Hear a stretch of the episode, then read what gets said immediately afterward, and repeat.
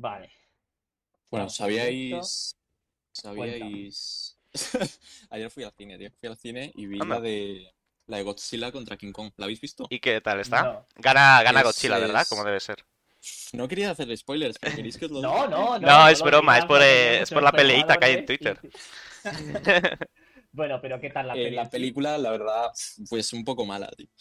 No, no en serio. ¿Qué va? No muy mal. puede Yo, yo no os voy a mentir. Yo esperaba muchas Padrino y solo tuvo una película de, de peleas de dos bichos enormes. No tenía muchas esperanzas, pero bueno, pero sí, lo que sí que tengo que decir es que los, los bichos, King Kong y Godzilla y tal, estaban súper bien hechos, ¿eh? Había un plano de King Kong, de su cabeza y sus ojos y todo, increíble, increíble, ¿eh? Están muy bien hechos, Muy bien, Sí, pues CGI el era CGI, bueno. Hombre, ya en esta época no va a ser el muñeco ahí de Godzilla, ¿sabes? De los A ver, yo 50. la peli, esper- eh, yo, vale, voy a hacerte una pregunta. Yo la peli sé que iba a ser una mierda, pero, Sí. em, digamos, la pelea merece la pena. Claro que es la, gracia. O sea, la pelea está bien Eh, O sea, hecha. yo voy, yo voy para ver una pelea con Sí. dos CGIs bien hechos. Claro. O sea, Sí. es simplemente Em, eso, ¿no? Un poco de Sí, disfrutar pues la efectos. verdad, to- em, todos íbamos con esa esperanza, ¿sabes? De venimos aquí a ver la pelea, punto. Y hay menos pelea de lo que pensaba. La pelea es bastante larga, o sea, creo que dura dura una hora y 50 minutos. me casi dos horas. Y sí, igual hay 15 minutos de pelea toda la película, ¿eh? ¿En serio solo? ¿Y el 15 resto? o 20, si me vengo No, a Pero eso es un error, morro, eso está mal. Qué morro, qué Pero-. Sí. Pero vamos a Qué ver, morro, ¿y el sí, resto sí. qué es? Eh, El ¿Un drama coreano? O sea, ¿qué, qué narices? Pues. ¿Qué, qué meten de relleno? Pues. Pues es que hay muchas tramas. Bueno, no hay muchas tramas. No, no me atrevería a decir que es Nah, me ha dado trama. muchísima pereza ir a verlo ahora mismo, ¿eh? Has dicho eso. Cuando has dicho eso, yo pensaba que era pelea, pelea, pelea.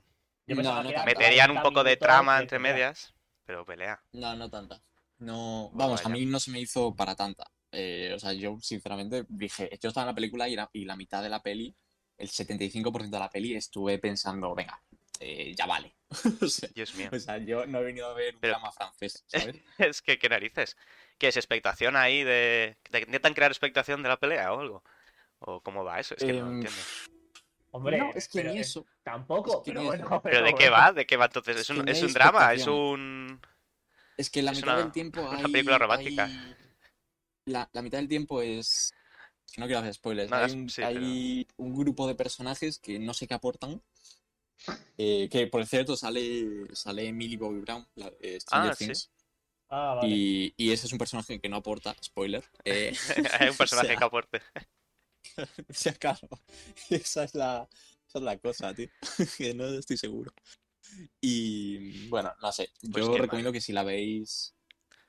Hombre, está guay verla en el cine por el hecho de. Ya, ya os digo, o sea, hay algún efecto especial que está chulo, Sí, tal, ¿no? disfrutar Pero- de, pero bueno. de los efectos, ¿no? Muy palomitera. Sí, sí, sí. Y yo solo cogí un agua, o sea que. Ya veis. Bueno, Pues nada, Sí. David y su arrepentimiento ya de ves. no haber cogido palomitas ayer para ver Godzilla contra King Kong Para tener algo entretenido que hacer. nos introduce al tercer programa de Hazme Hueco. Bienvenidos a todos los que acabáis de entrar. Os habéis perdido una, una disertación sobre Godzilla contra King Kong. Sí. Eh, si la queréis ver, la escucháis en Spotify cuando lo resubamos. Claro. Así que nada, empezamos el programa y va a empezar nuestro compañero David, como todas las semanas, introduciremos temas. Este es un programa para recuperar. el Efectivamente, domingo. el del domingo. Sergio, ¿qué Sí, pasó el domingo? ¿Qué pasó? El domingo, nada, que el fin del mundo, ya sabes. Eh, eh, Tuve que salvar la humanidad. Iba a caer un meteorito y pues Eh, y tuve Sergio, que desviarlo. Gracias, gracias en parte de la humanidad. De nada, hombre. Es, es lo que había que hacer, No todos los héroes llevan capa. tío. efectivamente. Desde Hazme Hueco te, te lo agradecemos. Quiero, quiero una nada, recompensa, si no. Te paso el turno. Cuéntanos, ¿qué nos traes? ¿Qué jugo? Bueno, yo voy a empezar ya. y ya está. Y ya Eh, está, a ver. Nada, yo, mm, yo traigo un tema bastante, bastante interesante, ¿no? Como, como, como todos, ¿no? Como todos los que se tratan Hazme Hueco. Efectivamente, si no, no se traerían. Eh, claro, eso es, eso es. eh, eso es. No, el otro día estaba navegando por internet, ¿vale? Eh, surfeando. En lugares oscuros, los- imagino, como... Sí, en la, en Reddit, la por lo dark, menos. en la dark web. En la dark web, eh, no deep web. Por favor, David, que somos Estaba-. Efectivamente. En la Dark. Es que hay, hay, hay tres capas, ¿eh? Reddit, tres capas. Reddit cuenta Ah. como la Dark. Es un poco Dark, ¿eh? Es que si queréis os lo explico, pero igual no Venga, vale, explica. Sí, sí, venga, dale, dale, explica. Es que la que gente estamos. quiere Voy a contar. saberlo. Temas Os voy a técnicos. contar que esto es un tema que yo no lo sabía eh, y ahora sí. Hay tres, tres capas, ¿vale? Está la capa, la más alta de todas, ¿no? Que es la, la, bueno, la normal, ¿no? La pública, que no me acuerdo el nombre. La, la, la lightweight, La- la, la loop La- eh. Que todos no, pero es conocemos, deep. ¿vale? No Es la que todos conocemos y es, pues, navegando por internet, hacemos una búsqueda y lo que nos aparece, eso es la, la web normal. Vale. Luego está Sí. la deep, ¿vale? Que la deep es Ah, ya la- sé lo lo que que no es. está indexado en el navegador. Pero, Claro. por ejemplo, si tú inicias sesión en Hotmail o en un Gmail o en lo que sea, eso ya es deep web, porque tú, un usuario normal, no puede acceder a lo que tú estás viendo. Claro, ah, amigo. ¿Sabéis? Uf, pero- sí, pero- todo, o sea, cualquier pero cosa que no esté indexada, ¿no? A un navegador. Eso es. Estás eso es. destruyendo el concepto de deep web. Que No, pero yo, yo también lo había oído, ¿eh? Yo lo de Deep Web Sí, también sí. Y rollo, también, por ejemplo, una Pero página, ¿cuál? aunque tú entres en... Sea, cuando tú buscas en un navegador no te aparece ya una página de, por ejemplo, About Me, ¿no? Eh, del... De la propia página. Por ejemplo, si estás en Carrefour no te sale la página de atención al cliente, a menos que lo busques, ¿no? Un poco eso también, ¿o? Pero no, no, no. No, No, no. no, O sea, eso sigue siendo la, la pública. Pero a lo que voy es todo lo que tú no puedas acceder eh, público, lo que no, no haya URL pública que tú tengas acceso, eso va a ser eh, deep web. Vale, es vale. decir, tú inicias sesión en Gmail y tus correos electrónicos solo lo puedes ver si has iniciado la sesión. No está público. Vale, Eh, vale, no- es no cualquier existe- cosa que no sea pública, sí. Bueno, Eso acabo de enterar es. que mi, que mi, mi TFG está haciendo una deep web. Uy, Víctor. Eso es ilegal, ¿eh? Así de arroba policía. Claro. Y, y después está la dark, que eso es todo aquello, es lo mismo que la deep, solo que con contenido ilegal. Y es cuando ya se usan eh, cosas como Tor, ¿no? Que es para, bueno, acceder a esos enlaces que son los .onion, ¿vale? Y esas cosillas David, Para que no vamos a para explicar porque... Para tontos, eh, pues no sé, tío, pues es como un navegador especial, ¿vale? Es un navegador especial que tienes que instalarte, que te da un poco de seguridad también y anonimato, y entonces eh, puedes entrar sin que te detecten, rastreen y tal. Sí, supongo que te... Supongo. Bueno, vamos a dejarlo ahí a nivel Supongo que técnico, ¿no? rebotará Sí. tu señal por, por el mundo un poco. Sí, eso es. Entonces, bueno, cultura, ¿vale? Cultura. Claro, esto es conocimiento, Víctor, conocimiento gratis. No, no hace, no hace falta ir a la universidad. Con el escuchar Hazme Hueco ya aprendes de ciberseguridad. Es que de hecho vamos a empezar a repartir certificados de hazme hueco. Claro, claro, claro. Bueno, venga. Eh, Buena. Venga, David, entonces después de esta pequeña bifurcación, ¿a Bueno, dónde nos querías después, llevar? eso es, después de estar navegando por la pública, ¿vale? Por la red pública. eh, em, O sea, era bueno, dark, eh, era dark pero pública, ¿no? Era dark, pero pública, eso es, Eh, como la vale, serie. vale. Eh, bueno, estuve viendo cosillas de realidad virtual, tal, ¿no? Y paré un articulillo que hablaba sobre la realidad virtual y que se estaba volviendo muy famosa, de, de que la gente se mete en realidad virtual y que eh, explora mundos inimaginables, que se aíslan totalmente, tal, ¿no? Y al final una cosa llevó a la otra y acabé en otro artículo que hablaba sobre una, bueno, una cultura, una tendencia, una, modo de vida, ¿no? Que se llama, que es el iki- ikikomori, que seguramente mucha gente lo conozca, otros no. Eh, básicamente, ¿qué es esto? Eh, el ikikomori es básicamente una forma de vivir, ¿vale? Que consiste en eh, aislarte totalmente en tu casa y vivir única y exclusivamente eh, usando tecnología, relacionarte con tus amigos, conocidos, familia, hacer todo, todo, todo, todo por internet. Eh, pues ya sabes, realidad virtual, eh, redes sociales, eh, YouTube, bueno, lo que sea, ¿no? Comprar toda la comida también por internet, todo, todo, todo, todo. Y, y, y- es muy bestia porque, bueno, leyendo un poquito y tal, vi que, o sea, obvia- obviamente esto, bueno, no es por ser, es por ser racista ni nada de esto, ¿eh? Joder. pero esto está muy... Cualquier cosa que digas antes de un pero, sabes que no sirve para nada, ¿no? Pero esto se está, se está sobre todo extendido por los países asiáticos, ¿vale? Eh, Sí, Japón, en especialmente. China. Japón. Sí, sí, sí. Y de hecho leí y más o menos hay de casos conocidos, hay eh, 541.000, al, me- al menos 541.000 personas eh, Sí, que en- viven de esta forma. Que viven de esta forma y, eso casos conocidos, ¿no? Porque es la gente que lo reconoce y, que, lo dice y tal. Y esto se está extendiendo mucho por incluso España y tal, ¿no? Entonces, eh, me parece algo súper, súper, súper bestia. Y nada, era para lanzar la pregunta de, de, cómo veis esto, de por qué creéis que se extiende tanto o, o por qué está apareciendo esto, eh, cuál es la solución, si es bueno o es malo, porque igual alguno de vosotros está de acuerdo con esto, ¿eh? Eh, eh, no, Sí. n- no lo sé.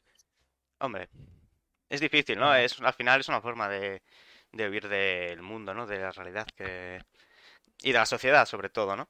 Creo que el fenómeno este empezó eh, especialmente en los 90 en Japón y como por cualquier fenómeno de este tipo, pues eh, por una crisis económica realmente. Eh, los jóvenes empezaron a, a estar descontentos, ¿no? De, con, con el mundo que les rodeaba y esto pues al final les invita, ¿no? A, a aislarse, a no relacionarse y a, a estar en este, en este grado de aislamiento. O sea, creo que al final es, es un problema social, realmente. un- el cómo el rechazo, ¿no? Sobre todo en esos países donde, por ejemplo, la educación es tan estricta y si te sales fuera de lo que dice la norma, eso- eres excluido socialmente, de una forma, a Lo mejor no directa, pero bastante se- indirecta. Lo que hace que tu comportamiento se radica- radicalice más, ¿no? Porque Claro, es una... mm, muestras ese, ese incom- in- esa incomprensión de la sociedad hacia ti, tú la radicalizas en, pues me voy a volver aún más, eh, más solitario y igual, eh, bueno, solitario tiene por qué, pero más Sí, sí, en pero principalmente solitarios, gente que no se relaciona con, otras Claro, personas, claro. se, se- bueno. se meten en su cuarto, si se relaciona es solo a través de eh, internet, pero realmente es vivir para, te despiertas, eh, juegas videojuegos, lees manga y ves anime y te devuelves a dormir y, Claro. y, bueno, comes porque tus padres te dan de comer. Que esa es otra, al final son, son ninis, ¿no? Y es, ge- es gente que no ni produce para la sociedad ni nada. Sergio, Sí. Y que tienen- viven de la comida instantánea. ¿eh? Sí, pero principalmente es de, de sus padres, claro. Mucha- son muchos jóvenes principalmente que viven en casa de sus padres aún. Bueno, supongo que sí, una gran parte supongo que sí. Bueno, también con el teletrabajo supongo que ahora ya podrán trabajar, ¿no? Buena noticia para Claro, ellos, yo creo que también. Pero, Supongo. o sea, ¿tú crees, Sergio, que es sobre todo viene dado por crisis económica? De... Sí, realmente fue eso. En los 90 en Japón eh, empezó a haber una crisis económica, un montón del boom que había habido en los 80 empezó a, a perderse, ¿no? Todo el boom ese tecnológico que había hecho que Japón fuera puntero en un montón de Sí. tecnologías y que las empresas ganasen mucho, pues de repente empezó a, a desinflarse. Y claro, un montón de gente empezó a quedarse en paro y a, a perder sus trabajos que llevaban un montón de tiempo en ellos. Y al final también esto hacía que los jóvenes pues resultara mucho más difícil eh, encontrar el trabajo que querían. ya, A ver, a mí me parece un tema interesante ahora mismo por el punto de vista de que creo que muchas parte de la sociedad aún no había vivido una etapa de, de aprender a vivir contigo mismo en una en tu espacio en, en tu espacio propio, eh, como podía ser tu cuarto, pero hemos pasado ahora por un momento que Sí. gracias al COVID-19 Nos ha forzado a todos, ¿no? A que, ser que desgracias, desgracias tiene pocas, pero que nos ha obligado a vivir una cuarentena. Vamos, de, todos recordamos cuántos fueron tres meses, ¿no? En marzo. Sí, que ya ni sí, me Imagínate lo que mi cerebro creo, ¿no? quiere olvidar. sí, exacto. Tres o Sí, cuatro sí. meses El trauma no que, todos vivimos encerrados en nuestras casas. Eh, entonces, yo creo que eso ayuda a la gente a que empaticemos con la gente que, que lo hace. Entonces, que es un tema Sí, muy que lo hace para voluntariamente. cómo está ahora las cosas. Es verdad que nos ha permitido, final- ¿no? Vivirlo. Mm. Esta gente Sí, al final sí. lo hace porque, porque Lo hace intuyo por que gusto, porque sí, sí. quiere, claro, eso es, porque quiere, ¿no? Y está ahí todo así. Y también yo creo que habrá mucho de, de gente que no es capaz de relacionarse bien de forma presencial, ¿no? De, de forma de, Sí, cara a cara. de cara a cara, que por las pantallas les- se les hace mucho más fácil, porque al final eh, es una forma de todo, todo, todo lo, lo difícil, ¿no? Que tienen esas relaciones de forma de cara a cara, de todas las dificultades Sí. de hablar, de no hablar, de tal. Si es a través de una pantalla, al final le quitas como más Sí, le quita- ¿no? Le quitas... Totalmente. o sea, Todos lo la- decimos, ¿no? Que al la- final la- no es la- lo mismo. La pregunta es, ¿qué es más vida? ¿Más vida es lo, lo que vivimos, como vivimos nosotros? Que hazme hueco, no son las personas más fiesteras, pero nos dejamos ver. Nos dejamos Oh, ver. O esta, esta Hombre, ahora no, ahora no, ¿eh? Ahora no. Ahora no, que Ahora no no, se ahora puede. no, eh, somos cuidado, responsables.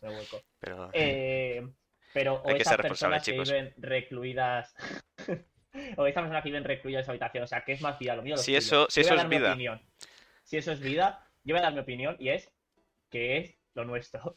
Hombre, a ver, eso no. Porque parece que el humano, o sea, no, somos, no, somos, no somos cosas físicas para vivir a través de algo online. O sea, somos personas físicas porque yo creo que Bueno, y esto. tenemos que usar nuestros sentidos. O sea, no podemos dejarnos solo llevar Sí, por lo que tenemos enfrente de una pantalla. Ya. Y esto es la gente que se estamos hablando y Kikomoris que bueno, que se relacionan, pero que hay gente que no, que no habla con nadie. Más Claro, que es con que los- sus padres, la gente mucho. que vive en su en su casa. O sea, realmente es yo gente que- que está huyendo de la sociedad. Es una forma de, de huir, de escapar, escapar de la vida un poco, sí. Sí, sí. Yo es que no quiero, o sea, no quiero ser como si, o sea, no quiero que se me tome mal esto, ¿eh? Pero, joder, yo también creo que la gente de países asiáticos y tal, eh, en China y tal, generalmente se les, o, o se les intenta ver o algo, ¿no? Como gente un poco más cerrada, no más cerrada, pero más en lo suyo, en el mundo tecnológico y tal, y Yo Tengo que no decir que, que la gente conoce países asiáticos tienen una cultura de, comporta- de comportamiento Sí. diferente a la nuestra. Sí, sí, que- claro. Pero, pero he conocido a- pero igualmente he conocido a gente asiática súper, súper normal. Y Sí, no es la típica frase de conocer a gente asiática y digo una persona, ¿eh? O sea que he conocido a bastantes y pues, genial con ellos. Y Yo creo que sí. pequeñas diferencias, El problema es más no- eh, en general cómo se comportan como grupo, ¿no? La relación que Como tienen grupo, ellos sí. mismos sí, con el resto sí, de de la cultura, sociedad, de nivel cultural, eh, el, la, el esfuerzo, ¿no? La cultura del esfuerzo que tienen, por ejemplo, el, sí. el gambate, pues claro, mm, eso al final les lleva a tener una presión enorme. Y eso, Claro, claro. por no hablar de Corea, que ya es como el exageradísimo. Sí, sí, yo- siempre se leen las típicas noticias de, pues no sé cuántos jóvenes mueren eh, suicidándose en Corea, ¿no? Por- Nada, lo de Corea es muy fuerte. Si yo me acuerdo de un amigo, Sí. bueno, estoy saliéndome del tema, pero conocí a un amigo mexicano, ay, mexicano, coreano, no sé por qué hizo mexicano, la mental, coreano, que yo flipé porque me caía súper bien, se llamaba Juno, eh, y fue decirnos, no, yo es que este Erasmus, que te conocía de Erasmus, es el último que hago, de hecho la última vez que voy a salir de mi país, y yo, y eso, pues cuando vuelva voy a hacer servicio militar, y ya está. O sea, Ya. esa, esa va, a ser mi vida, hacer el Es servicio y luego tra- traba- Eh, sí, es trabajar. obligatorio. En Corea trabajar del Sur, y ya quedarse ahí toda la vida. Y yo flipé, y de verdad fue acabar el Erasmus y se borró el móvil, o sea, al menos, o sea, yo vamos, que yo no he vuelto a volver a contactar con él por ningún lado. Joder. Y es, Ya. es muy heavy, pero es la realidad que tienen allí. Sí, sí. Es una vida dura, pero yo creo que también la tienen muy, muy normalizada, ¿eh? Claro, sea, sí, sí, para ellos es lo sí normal, es... Hay gente que tiene mucha suerte de esos países, digo, ¿eh? que pueden hacer Erasmus o ese tipo de, de intercambios que se van a otros países que la cultura es completamente diferente y, y ven ese, esa vida de, de, Dios, ¿en serio hay esto fuera? ¿No? Creo yo, porque dentro... Ah, Yo creo que sí, pero no, ¿eh? yo creo que estamos tan- ah, sin querer usar más la palabra, porque igual a mí me adoctrinan desde Europa, pero para yo creo que están bastante Sí. focus en lo que es la sociedad como tiene que ser desde su punto de vista, ¿eh? Eso es lo que percibí yo. No sé. Tienen, sí, lo mismo tienen un poco perdido el... A lo mejor es que al revés, son demasiado poco individualistas, ¿no? En cierto modo. Es como o eres útil Sí. o para la sociedad en general o no vales. Simplemente Sí, no sí, vales. sí, eres, sí. eres una mierda, eres... Y entonces, claro, pues así la gente pues huye y se queda pues en su casa sin, sin salir. Sí. Pero también te Porque digo que, para ellos no valen. Es como una forma esa, de... esa cultura, esa cultura también está, está bien en el sentido de que, joder, son mucho más, creo yo, mm, a- amables, ¿sabes? Con la gente. O sea, aquí te vienes a España, igual le pides a alguien algo, o ya en plena pandemia, ¿no? De, oye, gente, no se puede salir de casa, tal. Y a la gente en España igual se la suda Sí. completamente, ¿no? Y, y, y la gente en Japón o en China o así, pues seguramente es mucho más pensando en el otro, ¿no? Sí, Creo eso sí es verdad. cultura. O sea, tiene sus puntos buenos, por supuesto. No, no, claro, claro. Pero claro. al final te quita... ti- Tienes mucho peso sobre, sobre Sí, ti. sí, sí, sí. Y Entonces, eso. volviendo, volviendo un poco a la, el- a la pregunta, eh, eh, al final, eh, la vida que tú puedas pasar dentro de tu habitación, podríamos decir que no lo consideramos vida para nosotros. Mm, No, y pues probablemente tampoco para ellos, ¿eh? O sea, que al final es gente que lo hace, pero tampoco está bien visto. De hecho, es, es tabú. O sea, el tener un hijo que es un hikikomori es, es medio tabú en, en Japón. Sí. De hecho, bueno, por lo que estoy Claro. leyendo, al final la gente acaba pidiendo ayuda, ¿no? Es decir, acaba yendo a igual clínicas o así para intentar, entre comillas, desintoxicarse de, de ese estilo de vida. Sí. Entonces, Sí, los que puedan. se considera malo. Sí, sí, es algo, es algo malo. Es precisamente por Es eso, porque, porque no estás haciendo nada. Eres, Ya, no estás siendo productivo pero también os digo que yo desde mi punto de vista creo que creo que la sociedad en general, todo el mundo, ¿eh? No solo China, vamos, eh, todo el mundo, eh, creo que avanza hacia eso, ¿eh? También os digo. Sí, O sea, de- creo sí, que sí. avanza hacia, hacia De hecho- estar casi siempre en casa con pantallas. Puede De ser. hecho, yo es que estaba pensando ahora y digo, realmente hemos enfocado la pregunta. Yo creo que hemos enfocado la pregunta que David no exactamente la había enfocado, la hemos enfocado hacia si nos parece bien o mal esta forma de vivir. Y en realidad yo creo que David quería orientar la pregunta más a si vamos hacia eso. Si vamos, Y- mm, puede ser. Hombre, las relaciones sí. se están disminuyendo, eso, eso está claro, Sí, eso sí, es un... Y la gente está comodísima con teletrabajar, con el Sí. telecole, y yo, yo no, sinceramente. Eh, pero porque es que si no siento que vivo entre mis cuatro paredes todo el día, porque además nosotros, para los que los oyentes que no nos conozcan aún, casi, bueno, los tres vivimos de programadores, bueno, eh, David seguridad, pero informática. Eh, y es que estamos todo el día delante del ordenador Sí. y cuando acaba Sí. mi, mi trabajo sigo delante del ordenador. Entonces, Totalmente. o me fuerzo a mí mismo a ir a la oficina, por ejemplo, o no salgo de mis cuatro paredes. Eso es. Sí. Sí, sí. Que, hay que Sí, tenemos que forzarnos no sé. a hacerlo. No es lo Sí, que sí, sale hay que, hay natural. que forzarse, porque yo sé que es lo cómodo. Y el día que a mí, yo hasta ahora estaba teletrabajando y ahora me han dicho que puedo volver a la oficina. Bueno, no puedo, no. Que tengo. que ir dos veces a la oficina. Sí. Tengo que ir dos veces a la oficina. Y cuando pensé dije, joder, con lo cómodo que es esto. Pero es que ha, ha sido ir. Ya llevo dos semanas y digo, qué bien. Porque es que, Ya. qué relax, qué Sales de tu casa, sí. Es que agobia, de- eh. Madre mía, es terrible. Sí, Esto agobia, agobia. agobia mucho. Aunque, aunque te- mira que yo soy casero y eh, me gusta estar en casa, pero por Dios. Llega un momento que es como, tengo que salir de aquí, como sea. Sí. A mí me recuerda a la película de Wally. O sea, no sé si la habéis visto, pero en Sí, sí, la- sí, los sí, sí, humanos O- o un ahí. final, un final súper, súper realista, ¿eh? El de Wally. O sea, eso sí que lo veo. Que, Un final. vamos, com- completamente que podría pasar. A ver, podría pasar. Hombre, si pasa sería dentro de, de mucho, mucho. No, hombre, yo no digo que vaya a vivir para verlo.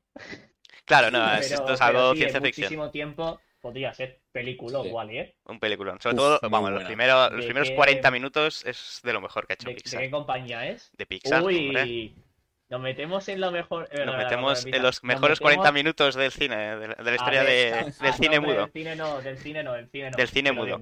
Ah, es que yo, claro, eso no- Bueno, espérate. Es que tampoco en app no se habla mucho los 40 primeros minutos, ¿eh? Mm, es Es verdad. casi todo banda sonora. Es verdad que los primeros esos 20 minutos Ah. casi como un corto. Es una muy buena película. No me voy a meter en estos temas ahora mismo, pero no. Nos desviamos Ya, un el poco, ¿no? es que si nos metemos aquí, yo No creo que un día salimos. vamos a hablar de, un día vamos a hablar de Pixar. ¿no? Hombre, sí, sí. Habría que hacer un Bueno, especial si de Pixar. hablarlo, si queréis hablarlo ahora, lo hablamos ahora. ¿eh? Nah, yo creo que otro Hacemos, día hacemos otro día un especial de con- Pixar. Es que yo quiero verme las películas, sinceramente. Para Sí, día que eso hablemos de ellas me las quiero volver a ver. Claro, yo también. tío. Pues eh, sí, Entonces, vamos a, hacemos si queréis especial. cerrar este tema, que yo creo que ha estado bien. Eh. Yo creo que las conclusiones generales, ¿cuáles son? Que hay comprensión, ¿no? Hacia ese grupo de personas. Sí, Sí, o sea, tampoco vas a encima a discriminarlos, ¿no? Bastante Claro, claro. tienen. Sí, sí, lo que hay que hacer es intentar volver a incluirlos y que vuelvan a aceptar la vida. Aceptar decir sí a lo... Sí, sí, pero, Pero sí, sí, es un problema poco ese rollo. psicológico que habría que tratar. Sí, sí. sí. Que deje de... problema psicológico, problema de la sociedad, que parece que siempre hay que achacar la culpa a, al- a, a ti. Sí, al individuo, Ay, pero... Y en realidad la culpa es tuya porque tú eres el que decide cómo percibe su entorno. Pero si tu entorno es una mierda, es difícil no percibirlo. Eso como es. tal. Como una mierda, sí, la verdad es que es chunga, así que, Sí, sí, sí. por supuesto, ah, sería, tendría que ser un cambio social al final. Y es difícil, ¿eh? Porque son muy... Es muy difícil allí y aquí. Sí, sí, en todos sea, en lados, sí, todos sí, por lados. eso que es muy difícil. Pues Bueno, nada, con- pues con conclusiones, el grito, el grito al aire de, por un cambio social. Hazme hueco. Va a pasar la pelota a Sergio, Me toca. que nos está ahí trayendo otro temita para esta semana. Bueno, para el programa de esta semana, porque hay dos. Ah, eh, efectivamente. A ver, hoy quería traer un, un temita que, bueno, lo voy a introducir diciendo alguna, algunas obras que todo el mundo conocerá. Por ejemplo, El Padrino, todo el mundo la conoce. Mm. Todo el mundo conoce El Quijote. Todo el mundo conoce... ¿Qué otra película? Pues eh, 2001 Odisea en el espacio, ¿no? Y entonces, Sí. el tema que quería traer hoy es ¿qué, qué opináis? ¿Qué pensáis que, que hace que una obra, una obra de arte, bueno, un, un libro, una película, etcétera, cualquier cosa, incluso una canción, se convierta en, en un clásico de culto? O sea, ¿qué es lo que hace que algo, que una obra sea, sea de culto y sea recordada, que permanezca a lo largo de, del tiempo, ¿no? A lo largo de generaciones. Porque, claro, es difícil, ¿no? Principalmente, Es- yo por ejemplo, Es muy difícil. es una pregunta difícil, pero Sí. eh, yo lo que creo es que tiene que ser, es una, es una mezcla de dos cosas, ¿no? El primero, que la obra eh, hable a todo el mundo. Divulgativa. No, pero no divulgativa. O ¿No sea, divulgativa. no tiene por qué ser divulgativa de enseñarte una moraleja. Porque yo que sé, el padrino. Bueno, sí, o sea, tiene moraleja, pero quiero decir, No tiene que tener algo, ¿no? Tiene que Sí. tener un foco. Evidentemente tiene que contar algo, eso sí. Cualquier obra buena, pero eso es, eso es más para qué, qué es lo que hace que algo sea bueno, ¿no? Eso no lo convierte en un clásico de culto. Porque mira, por ejemplo, The Room, ¿sabéis qué película es The Room? Mm, Me suena, pero creo que no la he visto. No la he visto, creo. No, yo tampoco. eh, Ah, pues vaya ejemplo. No, no, pero es un ejemplo, es un ejemplo porque es la típica película que, que es tan mala que a la gente le encanta. Es, es como... Es un desastre Entonces, de como película. Sarnado, puede ser. No, pero como Sarnado lo hace aposta. Sarnado, el problema del truco de Mm. Sarnado es que intenta ser eh, mala aposta. Pero esta película Vale. no, intenta ser buena. Pero por mucho que lo intente, no lo consigue. ¿Sabes? Un poco ese rollo. Vale. Entonces la gente es como, wow, no sé, The Room. Entonces es la coña, ¿no? De vamos a hacer. eh, Room es un clásico culto, pero es por eso. Es, por, es tan mala, tan, tan mala, es un desastre absoluto.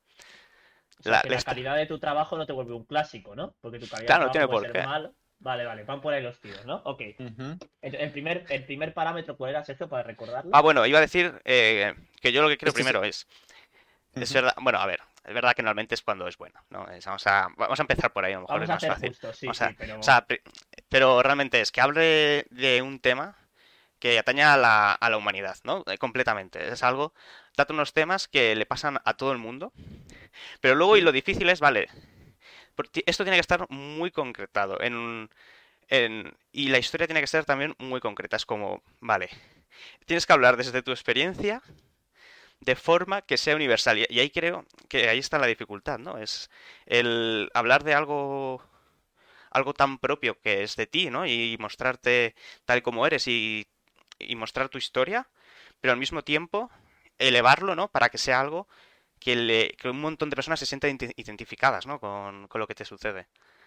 Sí. Quizás sea eso. O sea, o sea, igualmente tú cuando dices eh, algo que implique a todo el mundo, que a otra sociedad, no sé qué palabras has usado, te refieres más a que todo el mundo pueda verse representado por lo que está leyendo, escuchando, viendo. Sí, sí. Claro, que se- creo que Sergio no se refiere a vamos a hablar de, de la época franquista porque esté pasando el momento, que bueno, no hubiera podido, pero vamos a decirlo, sino se refiere a un sentimiento que por alguna razón nos une a todos. Efectivamente. Vale, Sí. vale. Y- Sí, ese, ese tema, ¿no? Que es como esos, esos temas universales de la literatura, que al final se repiten una y otra vez y que siguen amor, funcionando. eh, la muerte, la, la Sí. pérdida, sí, sí. Justo. Ok. Y como segundo parámetro, ¿cuál ponías tú? Que esté representado de una forma muy, muy específica, muy personal del autor. Creo que al, al- el autor, al tratarlo de la forma más específica en cuanto a sí mismo, sin intentar, o sea, siendo sincero con su obra, siendo sincero en su obra en el sentido de está mostrando algo que es real y que él sabe que es real o sabe sabe de dónde lo está sacando, sobre todo. Sí. Porque bueno, que esto es otro tema, ¿no? Pero si tú no sabes de dónde estás sacando tus referencias, eh, vamos muy mal. Porque o bien crees que estás haciendo algo original cuando no es original de verdad, o bien eh, Preguntas que es duras, una- duras esas, ¿eh? O sea, uy, preguntas, eh, sentencias. Es que es una sentencia dura, yo pero... he hablado con Sergio alguna vez que es muy difícil o casi imposible hacer algo original para Sergio. Eh, no, bueno, es que- imposible. Es que día, eso trata tío, el Hoy arte. en día, Hoy en día, hoy es en día no, es que para Sergio desde siempre. El, el arte va de reinterpretar lo que ya está hecho. Yo creo que no hace falta, ¿eh? O sea, yo creo que no hace falta hacer algo original ni nada así para... Para que sea un clásico. No, no sea puede ser. Claro, claro. es- No, por sí, eso, por eso. Que completamente. tienes- lo que tienes que hacer es sincero, es saber que uno, que lo que estás haciendo no es original, en el sentido de, vale, estas son mis referencias, sabes perfectamente. Porque si tú no lo sabes de dónde están saliendo esas cosas, simplemente las copias. Sin realmente entender por qué las estás cogiendo, ese es el problema. El, estás haciendo Sí. algo cliché sin más, es como, no, es que estoy cogiendo esto y esta referencia. O sea, cuantas más referencias tengas, mejor, eso por supuesto. Porque es como, es como tú influye- entiendes. Influye mucho al final en, en, en caso de los libros, ¿eh? En caso de los libros influye mucho también la forma de escribirlo. O sea, pueden- puedes contar dos historias igualitas, pero la forma de escribir yo creo que puede Sí. determinar que una se convierta en un clásico por, Dios mío, mira cómo ha escrito esto, tal. La y- técnica. o no. sí. Sí, sí, o sea, el final, una obra de arte es mm, 5% inspiración, 95% técnica, por supuesto. Esto, vamos, también, sentencia absoluta, os lo digo aquí. Ah, yo, yo la verdad es que sí que veo bien los dos parámetros que podríamos resumir a el reconocimiento social y la reinterpretación de los conceptos que, del, del que lo crea, ¿no? Sí, podría ser Eh, lo curioso del reconocimiento social, yo creo, es que no buscas, eh, bueno, me voy a explicar, no buscas el reconocimiento social a lo mejor de los que te conocen, o sea, de la sociedad de ese momento, porque muchas veces sale una obra, nadie la Mm, entiende, Sí, y sí, no- está, avan- y no- está avanzada, no-. A su época, sí, sí. está avanzada. Eh, no quiero decir un ejemplo que no entiendo, ¿vale? Pero yo me imagino cuando se pintó el Jardín de las Delicias, ¿sabéis? ¿Qué cuadro Sí, es? sé cuál es. ¿Vale? Es una Sí, de- locura de cuadro. del Bosco, Yo en su momento no sé, del Bosco, no sé si en su momento gustó tanto como para decir qué locura de cuadro. Igual sí, ¿eh? Mm, no Me sé. estoy diciendo, No lo sé. Es verdad que es una obra muy de su tiempo. Pero bueno, ¿Sí? que podría, o sea, en el sentido de artísticamente, yo diría que al final es una ser. interpretación del infierno. eh, pues se llevaba, se, lleva- se llevaba mucho eso de la religión en esa época, ¿no? Pero Pues no sabría decirte. Está plantado, de, está plantado de muchas ideas que si habéis visto, bueno, es que el cuadro está ahora en, está en el Prado, Está en el Prado, quien sí. verlo, es una locura. O sea, es que puedes estar mirando el cuadro horas y horas y sigues viendo cosas nuevas que no habías visto, sí. eh, de locuras que se te ocurrían. Pero bueno, igualmente este es un ejemplo. Sí, pero puede ser, ¿eh? Que una obra que esté avanzada a su tiempo, al final, a la larga, se convierte en un, en un clásico porque se reinterpreta un montón de veces, ¿no? Es una de las cosas, yo creo también. O sea, que sirva Sí. como, como una... Como, iba a decir foundation. eh, como, sí, los cimientos, ¿no? De un montón de obras diferentes que, que se crean en el futuro. pasar, ¿no? Que obras que ahora mismo seguramente no destacan para nada, eh, pasan 20 años y de repente empiezan a destacar a saber por qué y se convierten al final a lo largo de los años en, en- bueno, en un clásico, ¿no? En, en un clásico. También creo que, joder, mm, yo creo que para que se convierta algo en un clásico tiene que generar un también un movimiento un poco social, es decir, pues, pues yo qué sé, eh, eh, pues el padrino, ¿no? Seguramente como, claro, el padrino sale de un libro, ¿no? Eh, si no me equivoco. O sea, el padrino es un libro y se, se hizo la película. Igual lo que Mm. más se conoce es la película, pero, pero el libro es, es, es de donde sale. Y yo creo que pff, igual el libro no lo ha leído tanta gente, la película sí, Sí. la película impactó. Sí, Sí, la película llega a las masas, ¿no? Mientras el El libro... hizo la película reinterpretó mejor. Coppola es el que conceptos hizo la, que- la peli. Sí, y al final crea un movimiento social de qué pasada de película, qué pasada, luego conocen el libro y ahí es cuando el libro se hace más famoso y ya se convierte más en un clásico, ¿no? no Sí, probablemente. Claro, pero el libro aún así no, no ha llegado a ese, no, Ya. no. ese punto. Realmente No, ha sido el padrino, ¿no? Como... Sí, es que Sí, yo ha sido la si película. El padrino es la película. Las tres películas. entonces- La trilogía. Entonces el clásico, o sea, la película sale del libro. Entonces, el, el autor del clásico es el autor del libro o de la película. Porque claro, está reinventando Yo diría... en cierta medida el libro. que de la obra quitando- popular. quita- quitando que hay porcentaje de créditos, para mí el de la película. La película. Eh, La película ¿En porque serio? es quien coge esa obra y la, y la está reinterpretando también. Es que O sea, no, claro, es que O sea, el clásico es realmente lo que es algo social, es, eh, o sea, es quien considera eso al final. Y si un conjunto de personas no conoce que El Padrino es un libro originalmente, no es un clásico. El clásico es la película. O yo que sé, en 2001 Odisea en el espacio, ¿no? Casi todas las de Kubrick. Son, son, libros, pero joder, es porque Kubrick cogió esos libros y, y creó una obra mm, quizás mejor o quizás igual, pero mucho más popular, ¿no? Yo creo que al final la popularidad es también, vamos, básico para que algo sea un clásico. Por eso, y claro, es que ahí el cine al final tiene ventaja, ¿no? De que el cine llega a mucha más gente, a la gente le gusta más ver películas que leer libros en general. Entonces, yo, yo creo que no lo veo así. O sea, yo creo que en el caso del Padrino, ¿no? En cualquier otro caso, creo que si, si el libro es primero y una peli se basa en el libro, creo que el clásico debería ser el libro. Porque, no sé, al final la peli creo que tiene, no voy a decir una ventaja, pero parte de que al final tiene mucho más audiencia y el libro yo creo que generalmente, generalmente los libros superan por millones a, a las películas. O sea, Bueno, depende. O sea, quiero decir, por ejemplo, en... eh, hay películas que consiguen mostrar mucho más que el libro. O sea, depende también un poco de la historia. Y hay directores que saben dirigir muy bien un libro. Por ejemplo, El Señor de los Anillos. El Señor de los Anillos, las... Las novelas no me las he leído, pero bueno, he, he oído, así que eh, puedo decir lo que he oído de, de las novelas. Y es que son un coñazo de leer. Son un coñazo porque Tolkien es súper, súper descriptivo. Está todo el rato describiendo eh, tonterías. Así, para decirlo claramente. Es como, pues sí, pues la montaña que está detrás del río, no sé qué, del valle, de no sé cuál. Como, por Dios, por favor. Que parece esto una clase de geografía y de historia. Entonces, claro, la película, todo eso, eh, no tiene que, por qué meter, describir nada, porque es como, mira, aquí lo tienes, ¿no? Y lo ves directamente. Y puede ir más al grano y a la historia. Que aún así, Claro. aquí en este caso es curioso porque las dos cosas son clásicos por separado. O sea, los libros son un clásico por una parte, ¿no? Y las películas también son un clásico. O sea, las dos cosas. Bueno, no sé si las películas son un clásico, no son tan viejas. Pero bueno, yo diría que sí que son un clásico, ¿no? A estas alturas. Mira, yo por mucho, lo mucho que respeto al Señor de los Anillos, sí. sí, sí.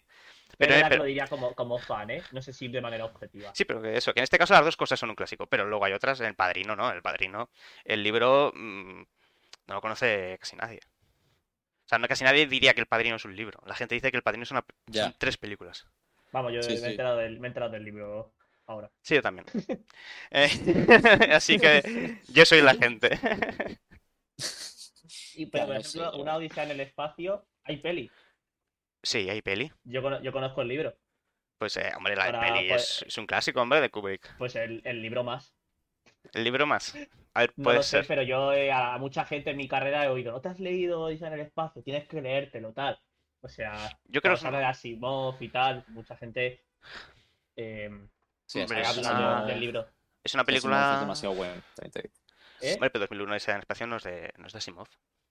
No, no, no, claro que no. No, no, me Ah, refería vale, cuando, vale. se, cuando se habla de, de Asimov y esto. Ah, vale, de- sí, de sí, vale, entiendo, entiendo, vale, siempre perdón, sale. Odisea en el espacio y mucha gente dice, te lo tienes que leer. Sí, sí, no- porque es de... Sí, es del Sí, sí, sí. género. No sé, hombre, la peli aporta mucho, ¿eh? La peli de 2001. O sea, al final estás viendo un montón de cosas. Tienes la música, tienes... Sí, Y sí, bueno, y tienes la imagen y la es narrativa que, puedes- que- tú puedes tratar eh, visualmente. Con el libro no puedes. Por ejemplo, el al final de la peli... el No, habéis visto la peli, ¿no? Yo no. No, yo no. No. Bueno, Pero al final es como en El Señor de los Anillos. En el libro tienen que describirte absolutamente todo para que te. Al Sí, final, El que Señor de los. Anillos es una historia, es, es una. Sí, una historia, un mundo completamente diferente al que, entre comillas, conocemos, ¿no? De que tiene un montón de cosas, de, bueno, elfos, ¿no? Y todas estas razas sí, tiene un montón de... que es necesario describir completamente en, en, en el libro, o sea, en la película. Tú ya lo ves directamente. Claro. Pero es que en el libro también creo que es muy bonito el, el hacerte una, una imagen mental de cómo es un elfo y luego cuando lo ves en la película dices, tío, yo no me imaginaba que el elfo Sí, fuese que así, fuera ¿sabes? así, ¿no? Sí, a veces también. Entonces es creo que esa magia-. También, no sé, influye mucho. No, hombre, la ambientación, el setting, ¿no? La ambientación que crea Tolkien en los libros, pues es increíble, claro. Además es un flipado, o sea, esa es la gracia. Esa es la gracia de que detalla hasta el más mínimo detalle de todo. Claro, claro. Pero bueno, A la ver. pelis es otra historia, es otra cosa. ¿eh? La pelis es escoger lo que no funciona en los libros, quitarlo Sí, e ir a, a mejor más al grano y, y transformar la historia para hacerla diferente. A lo mejor no mejor, pero tampoco, o sea, simplemente es otra cosa. De hecho, si hubiera sido literal, la historia muchas veces no funciona. Tú coges un, una obra y la pones en otro medio y no cambias nada, probablemente no funcione, porque cada medio tiene su forma de expresar las cosas. Claro, por ejemplo, el, el código da Vinci de Dan Brown, el libro, es una mierda. Y, Y la peli y también. y la también. Efectivamente. ¿En serio es una mierda? O sea, yo No. no, Eh, no, no he sí, visto ni hace- la yo- peli ni he leído el libro, pero... Yo solo he leído los dos primeros, ¿vale? Ángeles y Demonios y el Código da Vinci. Y eh, para, para que no haya hateo, diré que Ángeles y Demonios me gustó y el Código da Vinci me pareció muy malo porque era lo mismo que Ángeles Joder. y Demonios, pero peor hecho. Eh, en el Joder. caso de los libros fue primero Ángeles y Demonios y luego el Código da Vinci, y en el caso de las películas fue primero el Código da Vinci. Lo digo para Sí. el típico listillo. Es que eh, primero fue el Código da Vinci. Ya está, Primero ya fue está, ya está Víctor, ya está Víctor insultando Ya a ves, la ¿eh? audiencia. No, Por pero es que favor, me pasa casi mucho no nos hablo ven. con la gente que me dice, no, pero primero el código, no. No. Primero Ángeles y Demonios. Bueno, Esto no es un juego. no Entonces- eh, iba, iba a dar un dato que no tiene que ver con esto, la verdad, pero bueno, a medias, ¿no? Pero me, me he leído la naranja mecánica, me la he terminado ayer, de hecho, y Joder, pues estaría durísima. Sí, ¿eh? ¿Cómo te lo has comido? Tiene. Eres he, un he robot. ido quitando. He ido, he ido quitando los tornillos y tal, y, y luego Poco ya me he comido los tornillos, tranquilamente. Ah, vale, vale. Ah, Hay a veces que el chiste no hay que seguirlo. Sí, ¿eh? Eh, bueno, Bueno, pues, pues eso tiene, vez- eso tiene más hierro que las lentejas, ¿eh? pues- Ay, bueno, eh, nada, pues me lo he terminado ayer y es un libro cortito, ¿eh? Que tiene 200 páginas y, y es un libro que si no lo, si no lo leísteis eh, tenéis que leer esto porque es la, es la, es la leche, la verdad. Está O sea, muy, muy, muy guay. Solo quieren Crítica hacer de- spam de del David. libro. Ya ves, ¿eh? Sí, un poco. No, pero... Mira, ya, está, ya están quejándose en nuestra audiencia. Claro, es que siempre les insultamos al final. No, pero está- Así no se van a suscribir nunca nadie, ¿eh? Solo digo eso. Hombre, no se puede. No se puede, bueno, cuando se pueda. Cuando veamos No, cómo se hace. ya nos han avisado Pero es que un no se libro guay, tío. Porque No, me lo, me lo voy a apuntar, lo tengo, 200 lo tengo pendiente, ¿eh? Es- o sea, a mí me gusta mucho Yo también. porque son 200 páginas que tiene, no sé si tiene 20 capítulos o... Es que está dividido en tres partes. Sí, que es cortito. creo. Creo, ¿eh? Y es muy cortito y, y me chifló porque en cada capítulo... O sea, cada capítulo tiene una utilidad, ¿sabes? Hay un montón de libros que hay un montón de capítulos de relleno que no sirven para nada, que dices, en serio, esto, esto es innecesario. Sí. Pero en la naranja mecánica, cada capítulo es, grano, ¿no? pues te cuenta esto, luego esto, luego esto y luego esto, y ves la progresión muy bien.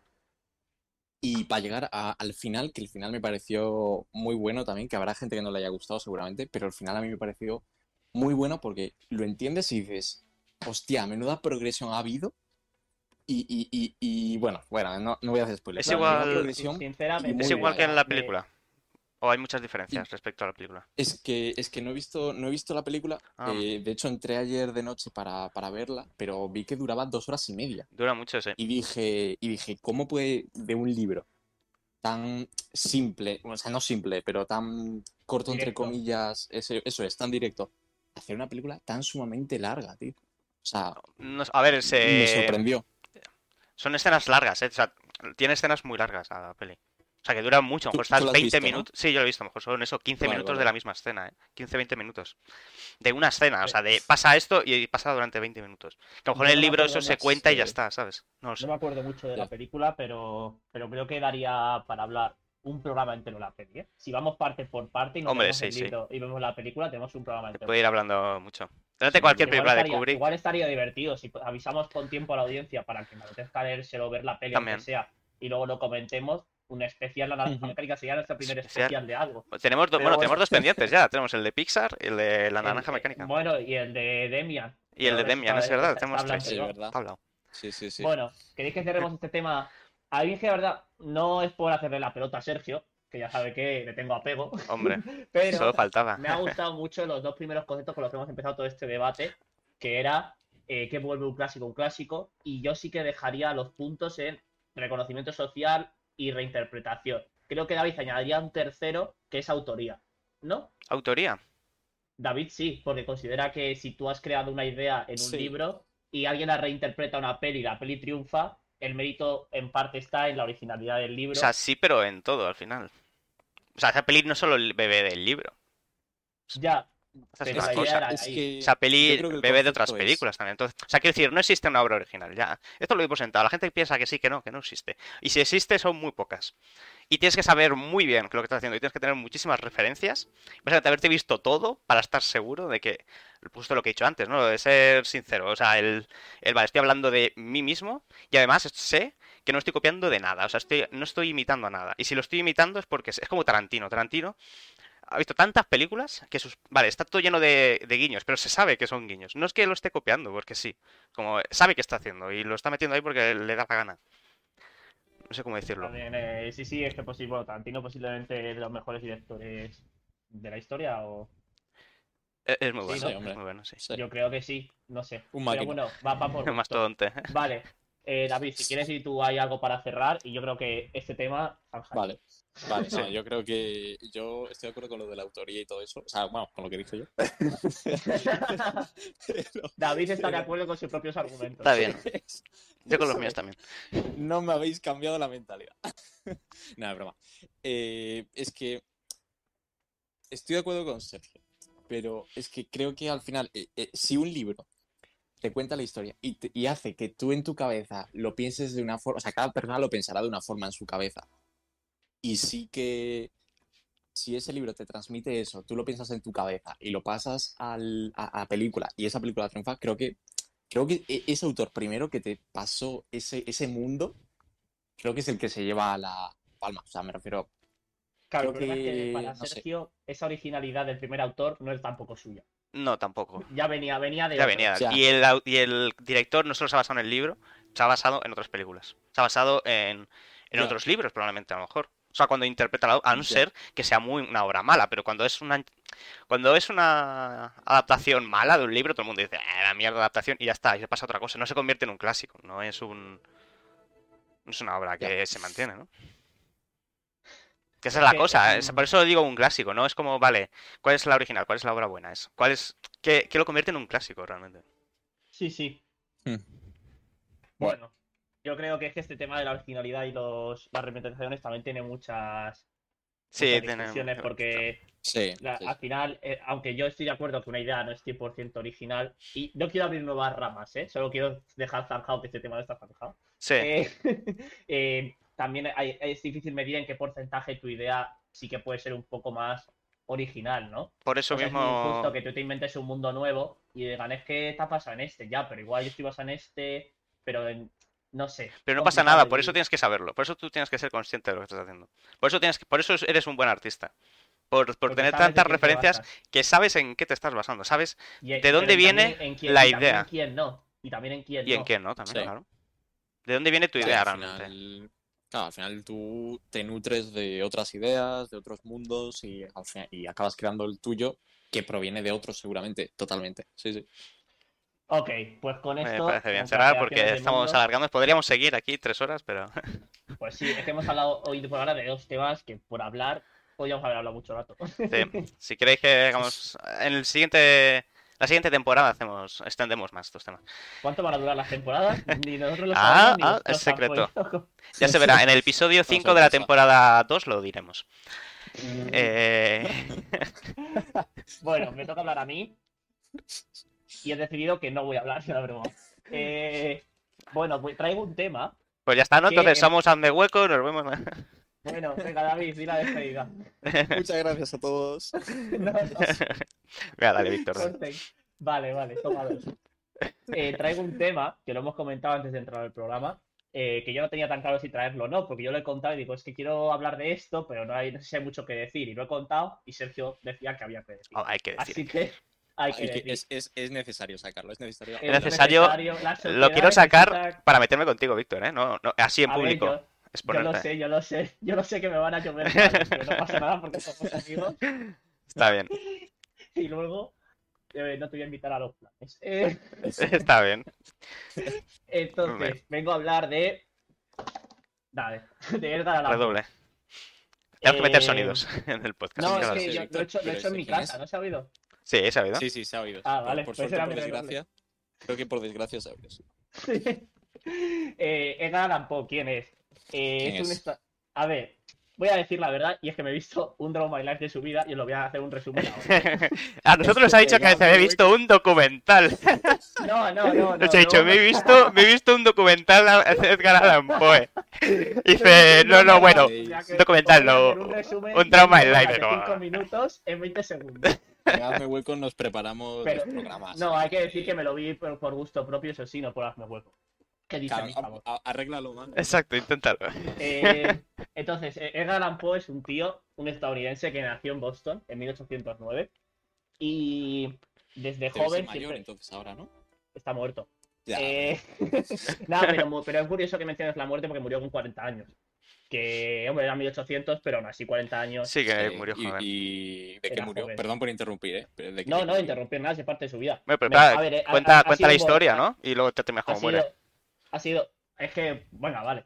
Bueno, Claro. es que ya, ya tengo que responder, no voy a dejar a la gente con la duda. No, pero en la muerte es el final de la biografía, no el principio. Vale, pues empezamos del principio. Desde, desde- Si quieres hacerlo al revés, joven- como... desde joven siempre ha tenido más, mucho. eh, No estoy mirando ningún guion, ¿eh? Para quien crea, yo estoy improvisando. Siempre ha tenido mucho afán desde joven por la poesía, ¿vale? Y le creció desde pequeño. Eh, pero también con una mente un poquito macabra. Ese niño que tú le ves y dices, uy, qué cosa más rara dice para la que tiene. El del El school que- el shooting, que- ¿no? El que, ¿El de quién? claro, El del school shooting. Exacto. El que acaba pegando tiros en el instituto. Exacto, exacto. No, no, Dios porque mío. era un buen chaval, era un buen chaval. Eh, un buen chaval que se llevaba muy bien con su madre y muy mal con su padre, eh, lo cual es bastante importante para lo que será su vida después. Eh, entonces él empieza a escribir poemas eh, de, los, de las dudas existenciales que puede tener un chaval eh, adolescente y, y ya acaba lo que es que no sé qué sistema educativo llevan entonces, ¿no? Pero lo que sería para entrar en la carrera y eh, saca su primer antología de poemas eh, y va muy mal. Va Vaya. muy mal. ¿Y por qué va mal? Hombre, va mal porque mete muchos poemas que él escribió cuando era un chaval. Y los poemas de un No son chaval tan buenos, ¿no? no suelen gustar. Sí. La crítica le murió a palos. Eh, entonces él no tenía pasta y se mete al ejército. Y después de salir del ejército, eh, le pide a su padre, que no, porque no tiene dinero, su madre muere, perdón. Su madre muere y lo cual es un palo para él, eh, emocional. Entonces eh, va a su padre y le dice, papá, papá, déjame dinero, por favor. Sí, que no Entonces, ¿qué tenía, pasa? Que no tenía muy no buena relación. ¿no? Con su padre. Tenía, No, no, tenía- fatal, fatal relación.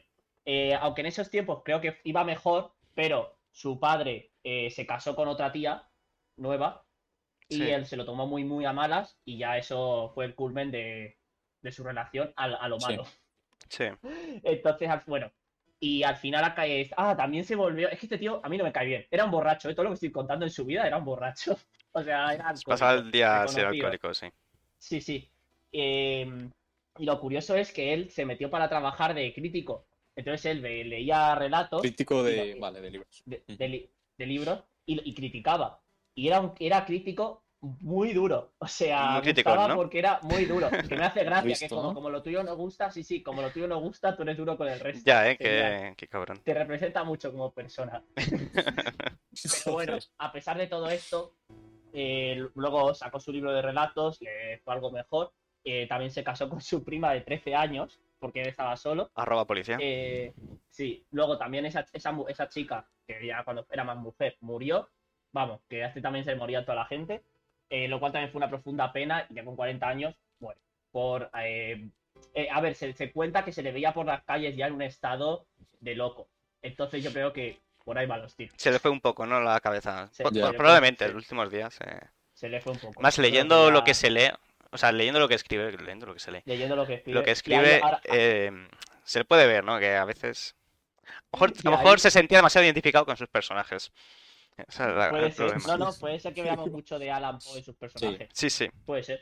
Vamos, como de No, de cualquier hecho, autor, sería lo mejor. normal, ¿eh? Sería lo normal. Madre mía, vale, sería lo normal. Este tema es que llamo mucho el programa. Vamos a hablarlo. Eh, todo esto es para introducir. Bueno, toda esta historia, que es 100% verídica y 100% inventada. No, hombre, pero. No, sí, es 50-50. veros- un documental. como- El Draw My Life de. El Draw My Life en internet. inventado. Y, y lo, lo veréis más claro. Todo esto es para traer que me he leído eh, una antología suya de relatos, eh, porque para los que no lo sepan, que no lo he dicho, él es el maestro del relato corto de la historia en teoría. En teoría, porque depende de las opiniones. Y yo hoy vengo a hablar mal de Edgar Allan Poe. ¿Por qué? Eh, pues porque soy mala gente. Pues vengo a hablar de los dos primeros relatos del libro que yo me he leído. Eh, son el Los asesinatos de la calle Morgue y El misterio de Marie Roger. Son dos relatos que eh, cuentan un asesinato y cómo un protagonista llamado, eh, bueno, más más el amigo del prota, pero para mí es el prota porque es el que más habla, pero sería el amigo. Eh, eh, que se llama ¿no? Dupin. Sí, es curioso, pero es verdad que el prota ser ser no sería él, sería el otro. Pero Sí, no sí. habla casi el otro, pero el otro sería el prota. Es como si, si Ron apareciera mucho más tiempo en las películas de Harry Potter, pues sabemos que Harry Potter es el prota, ¿sabes? Sí. Pues O sea, es que me, me sorprende, ¿eh? O sea, me, me llama mucho la atención. Sí, sí, sí, pues es así. Porque es que el libro empieza en una primera persona contándote cómo conoce a Dupin, que es el que nos digo, os digo que no es el prota, pero todos los Sí. libros el que más habla es Dupin. Entonces, curioso. ¿Dónde va mi crítica? A ver, yo me he leído un libro de Arthur Conan Doyle, eh, el del perro de los Baskerville, eh, No que es de Sherlock Holmes. Ah, Entonces, ¿sí? sí, sí. Ah, vale. Digo, si hay dudas, eh, al final de la clase. No, que no me lo he leído, he dicho.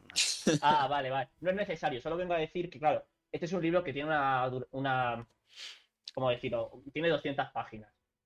Eh, entonces es un libro que, aunque tú es verdad que Sherlock Holmes no te da mucha... Tú no sientes que pueda ser mejor que Sherlock Holmes en el libro, no sientes que tú puedas adivinar el asesinato. A ver, alguna, alguna trapa la hace el autor, ¿eh? Sí, sí, sí, sí.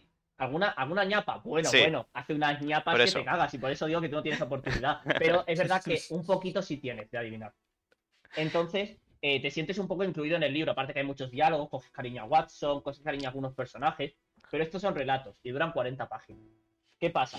Que estos relatos a mí me han dejado muy confundido porque son 10 páginas aproximadamente donde cuenta qué ha pasado, el, el asesinato en sí, eh, Sí. las entrevistas con los, con los testigos y en 30 páginas, luego las restantes, eh, Dupin se marca un monólogo y cuando digo monólogo es monólogo, o sea, de Sí, sí, 30 habla páginas de párrafos, párrafos largos, llegando a conclusiones que tú imposible que hubieras llegado porque no tienes ni la mitad de información que tiene él y, y de repente llega a la conclusión de quién ha sido y ahí acaba el relato. Y yo me quedo confundido Y- porque digo, a ¿qué he ver, leído? O a sea, ver. ¿qué he leído? Pero es que O sea, Edgar Allan Poe no es un escritor de misterio. Es un, es un escritor Vale. de terror, eso para empezar. Sus novelas Vale. lo que buscan es precisamente que te encuentres perdido. O sea, son que intentan crear una ambientación y un o sea, y que te metas, ¿no? dentro de ese ambiente tan opresivo y tan tan jodido. Y los que personajes, Sí. pues, eh, pues no se sabe muy bien si están viendo lo que están viendo, si es que están locos, si realmente está pasando algo sobrenatural. No, siempre, siempre te hace dudar, ¿no? De ese rollo. sí. Y al final, lo que son relatos de terror, no quieren darte. No quieren que te creas listo, es al revés, quieren confundirte, quieren que, pues eso, que te vuelvas un poco loco, ¿no? Como el. Creo que intentan transmitir ese, eso, esa sensación de que, que turbio, ¿no? Es esto, no sé muy bien qué está pasando, pero me está dando un feeling de ser muy turbio. Sí, Pero en realidad yo estoy un poco con Víctor de que pff, 10 páginas ver qué ha pasado y el, el resto de 30 hojas que solo, porque intuyo que solo habla él con sus pensamientos, no, Sí, no sí, hablará con otros personajes. Igual, le dice, le dice, ¿tú qué opinas de tal al, al prota? El Sí. prota habla tres líneas y seguimos con el parrafaco de la conclusión. Pero- sí. Pero una cosa, eh, es que no, justo ese relato no me lo he leído. Me he leído alguno, pero ese no. Entonces, mm, explícanos un poco. Bueno, el. No, nada, da igual. ¿Queréis que explique el... de qué va? Sí, o sea, quiero el diálogo ese que tiene luego. O sea, ¿estás dudando? ¿Pasa algo más o menos sobrenatural, como suele pasar? Sí, ¿De sí, qué? sí, es macabro, es macabro. O sea, Pues, es macabro. macabro de que. Es macabro. Si yo creo que lo que pasa es que no me conseguí meter en la macabridad, pero es macabro. Ya, Porque se ha quedado un poco el obsoleto en ese asesinato, el asesinato, no voy a hacer ningún spoiler, ¿vale? Porque el asesinato de verdad es el, lo- el principio del relato. Es, eh, bueno, voy a contar el primero de todos, que es el de la calle Morgue. Eh, es que aparecen eh, una, una mujer y su hija asesinadas. A la madre la han arrancado la cabeza y a la hija la han dejado metida por la chimenea al revés. no sería Papá Noel. Y Sí. esa... Joder. y ese, ese, ese, ese- ese es, el, ese es el, el contexto de la historia. Pero Sí. ¿qué pasa? Que te cuentan eso, hablan los vecinos de qué vieron, no sé qué, nadie vio nada, la policía... eh, en los dos relatos se pinta a la policía de inepta, Sí. que, que no, no investigan. Y eso sí creo que es verdad. Al final, si tú quieres descubrir algo, probablemente tengas que contratar a un detective privado, porque la policía no tiene tiempo para investigar todos los casos sospechosos. Hombre, a ver, eh, Eh, cuando es un asesinato, eh, sí, hombre. Hombre, es Sí, por- son porque es una, es una novela, ¿no? bueno, La policía se pasa ¿qué meses? Bueno, buscando. a mucha gente muerta. No, hombre, pero a ver, No eh, vamos a meternos en temas turbios. sí, pero No, a ver, verdad que sí, ha sido una opinión al aire. Da igual, sí. eh, Sí, sí. En, la, en, la, en la novela eh, la policía es inepta. Eh, sí, porque es- sí. y, no saben averiguar el, el Sí, sí, la gracia, ¿no? Que no se encuentre. Los métodos Claro, tradicionales no sirven, claro, esa es la gracia, si no.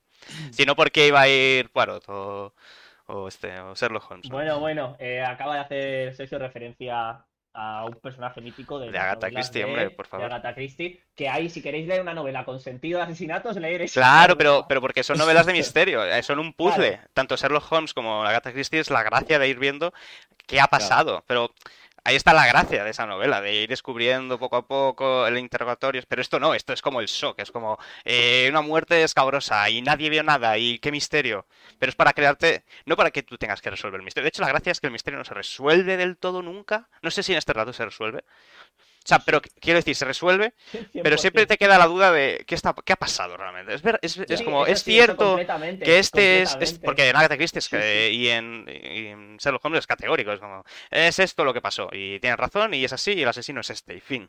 Pero aquí no, aquí es como, vale, esta es la conclusión a la que llegan los personajes, pero podrían no ser. O sea, es como. mm, podría haber sido algo sobrenatural o realmente se volvió loco. O sea, es como un montón de cosas que intentan Yo no- despistarte, hacerte dudar. Yo no he leído eso, o sea, yo no he leído esos relatos, la verdad, de, de- tirando a ese estilo, sí que leí más relatos, o sea, leí los cuentos macabros y, o sea, no son nada de ese estilo, es decir, son macabros de que te transmiten esa sensación de, de qué está pasando, qué turbio, qué raro, este personaje qué le pasa en verdad, porque Sí. está loco. eh.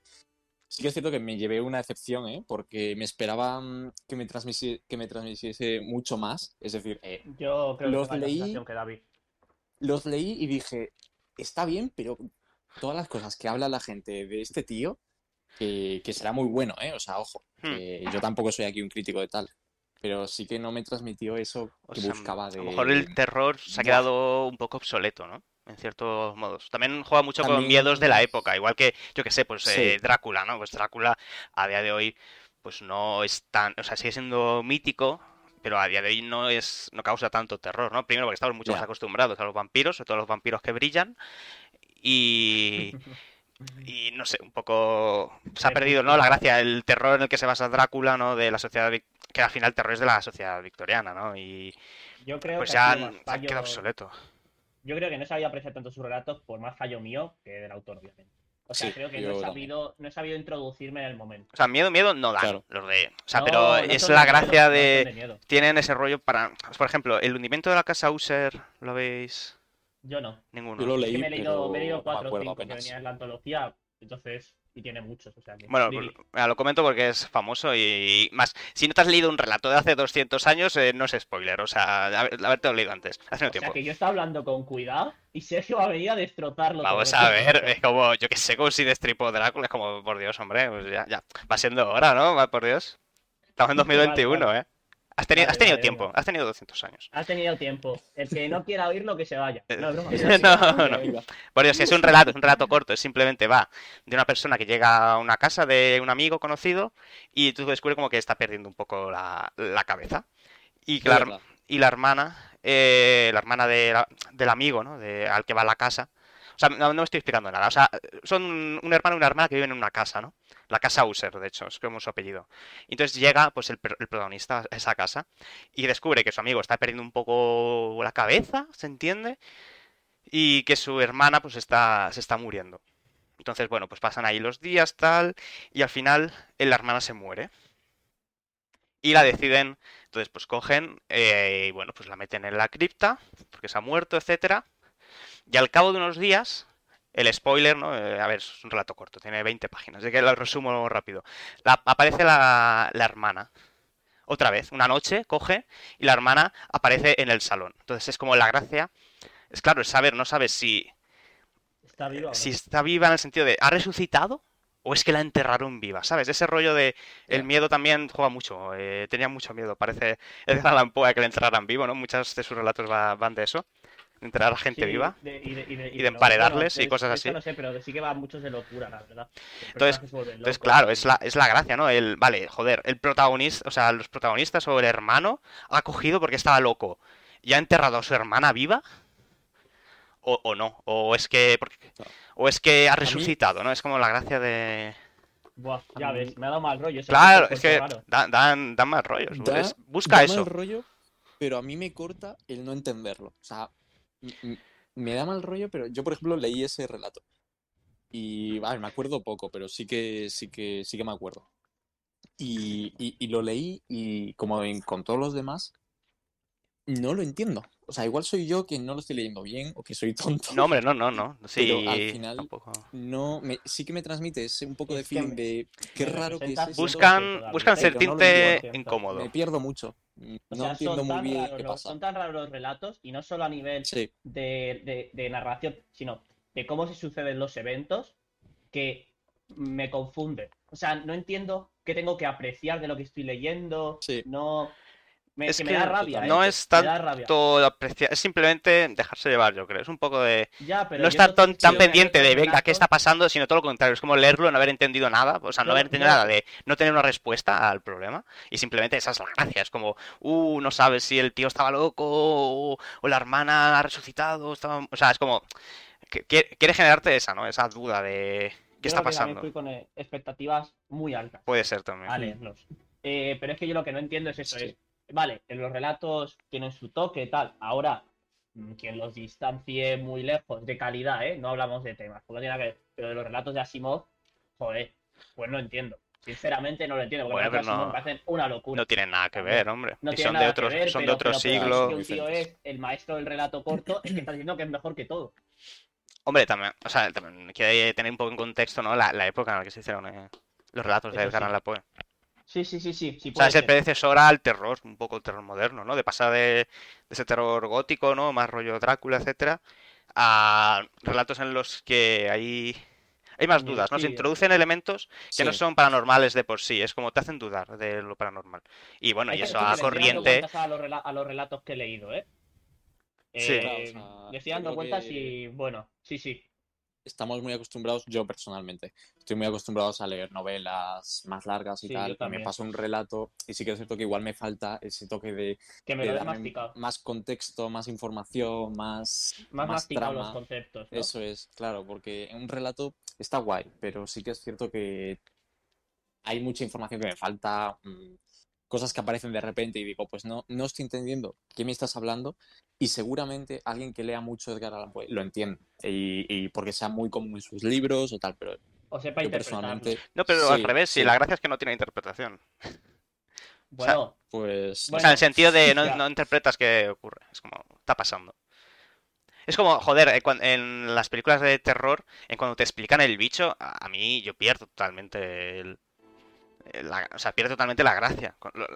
Es como, joder, pues una vez ya sé cómo funciona y cuál es el mecanismo, ¿no? Que explica al enemigo y cómo puedo matarlo o acabar con él. Es como, deja de tener, eh, pierde toda la gracia, absolutamente. Y, y no sé por qué es tan común a día de hoy las películas de terror hacer eso. Es como, por Dios, eh, ¿por qué o hacen sea eso? que la gracia de los relatos de Alan Poe es no entenderlos. Sí, Pues Bueno. nada, yo creo que ya llevamos, llevamos, Llevamos un buen rato ya, sí. Me parece que hemos comentado un poquito por encima de Edgar Allan Poe. Si alguien entiende de Edgar Allan Poe, nos está Que nos escuchando lo en escriba. Twitch o eh, sí, nos está escuchando en Spotify, nos escribís un tweet a hazme, arroba hazme barra baja hueco. Eh, seguirnos ahí, por favor, un poquito de bueno, y- support a los canales pequeños. efectivamente. que hace falta, hace falta. Y, y nada, como siempre nos podéis encontrar en Hazme Hueco en Spotify y Apple Podcast. ¿Y qué ibas a decir, David? Que exacto. no, nada, no, no, iba a hacer una broma. No, yo- yo No, iba- no, iba a pero la despedida, Iba, la despedida, ¿no? iba a decir algo, pero se me ha ido, ¿eh? Algo relevante. Uh, o nos estaréis volviendo locos después de hablar de Edgar Allan me, Poe. me- me da rabia, era más o menos relevante. Me voy a acordar nada más cerremos el directo. Pero no pasa nada. Luego lo ponemos por, bueno. por Twitter, así que luego lo, luego lo veis. Sí, si nos seguís en Twitter, lo sabréis de qué está pensando Víctor. O a lo mejor no. A lo mejor sí, a lo mejor no, no lo sabéis. Pero yo que vosotros no me lo jugaría, yo lo seguiría por si acaso. Yo también. Además que se viene, se viene en sorteo. Mentira. Sí, no. como, como Eh, información, información Víctor va a sortear su portátil. Vamos, vamos a emitir el domingo, ¿de acuerdo? A todos los que nos estéis escuchando, vamos Sí. a emitir el domingo otra vez. eh, bueno, como siempre, vamos. a las 12. las, A las las 12, 12. sí. O sea que... Duda, duda de la hora en la que Os, retraso. os esperamos ahí. y nada, eso. Bueno, pues... Entonces, Pues- ¿qué ha pasado, David? ¿Qué ha pasado? Di, Exacto. ¿qué ha pasado? ¿Qué ha pasado? ¡Ah! Estaba un poco... Nada, eso lo dejo para el domingo, porque ya estamos... eh, Eso lo abrimos con, con eso el domingo. Abrimos el, la el- el domingo abrimos ese la- melón, ¿no? Digo, digo la despedida, Dios mío. ¡Ah! No, no, pero el domingo está bien, Bueno, así crea expectación del domingo. Eh, fallos del domingo. O sea, del directo. el domingo capítulo especial. ¿O no? ¿El Ya capítulo especial? Tendréis que Ya empezamos. Son, especiales todos. Efectivamente. Eso Porque es. estáis vosotros, nuestra audiencia. Por eso son especiales. Eso es. Bueno, muchas gracias a todos por estar otro día más aquí. de Feliz Pascua. Ah, por cierto, no he dicho qué de- juego era el que está de fondo, a lo mejor alguien se lo está Ah, preguntando. era, Se me ha pasado. eso era, A ver, Es verdad, esto se dice al principio, pero hoy no, hoy no lo he dicho. Es el No, Hyper Light, final. Hyper Light Drifter, os lo recomiendo, Para está los que no muy estén bien. en Spotify, uy, perdón, para los En- que estén en Spotify, Claro. eh, siempre ponemos un juego de fondo en Twitch. Sí, siempre lo dejamos para el directo que se vea. Y, y hoy, es. hoy es el Hyper Light Drifter, que bueno, pon- hago reseña rápida para que luego pensé, digo, el día anterior no dije si estaba bien o mal el juego, no, no hablé nada. Está muy bien el juego, así que deberéis jugarlo.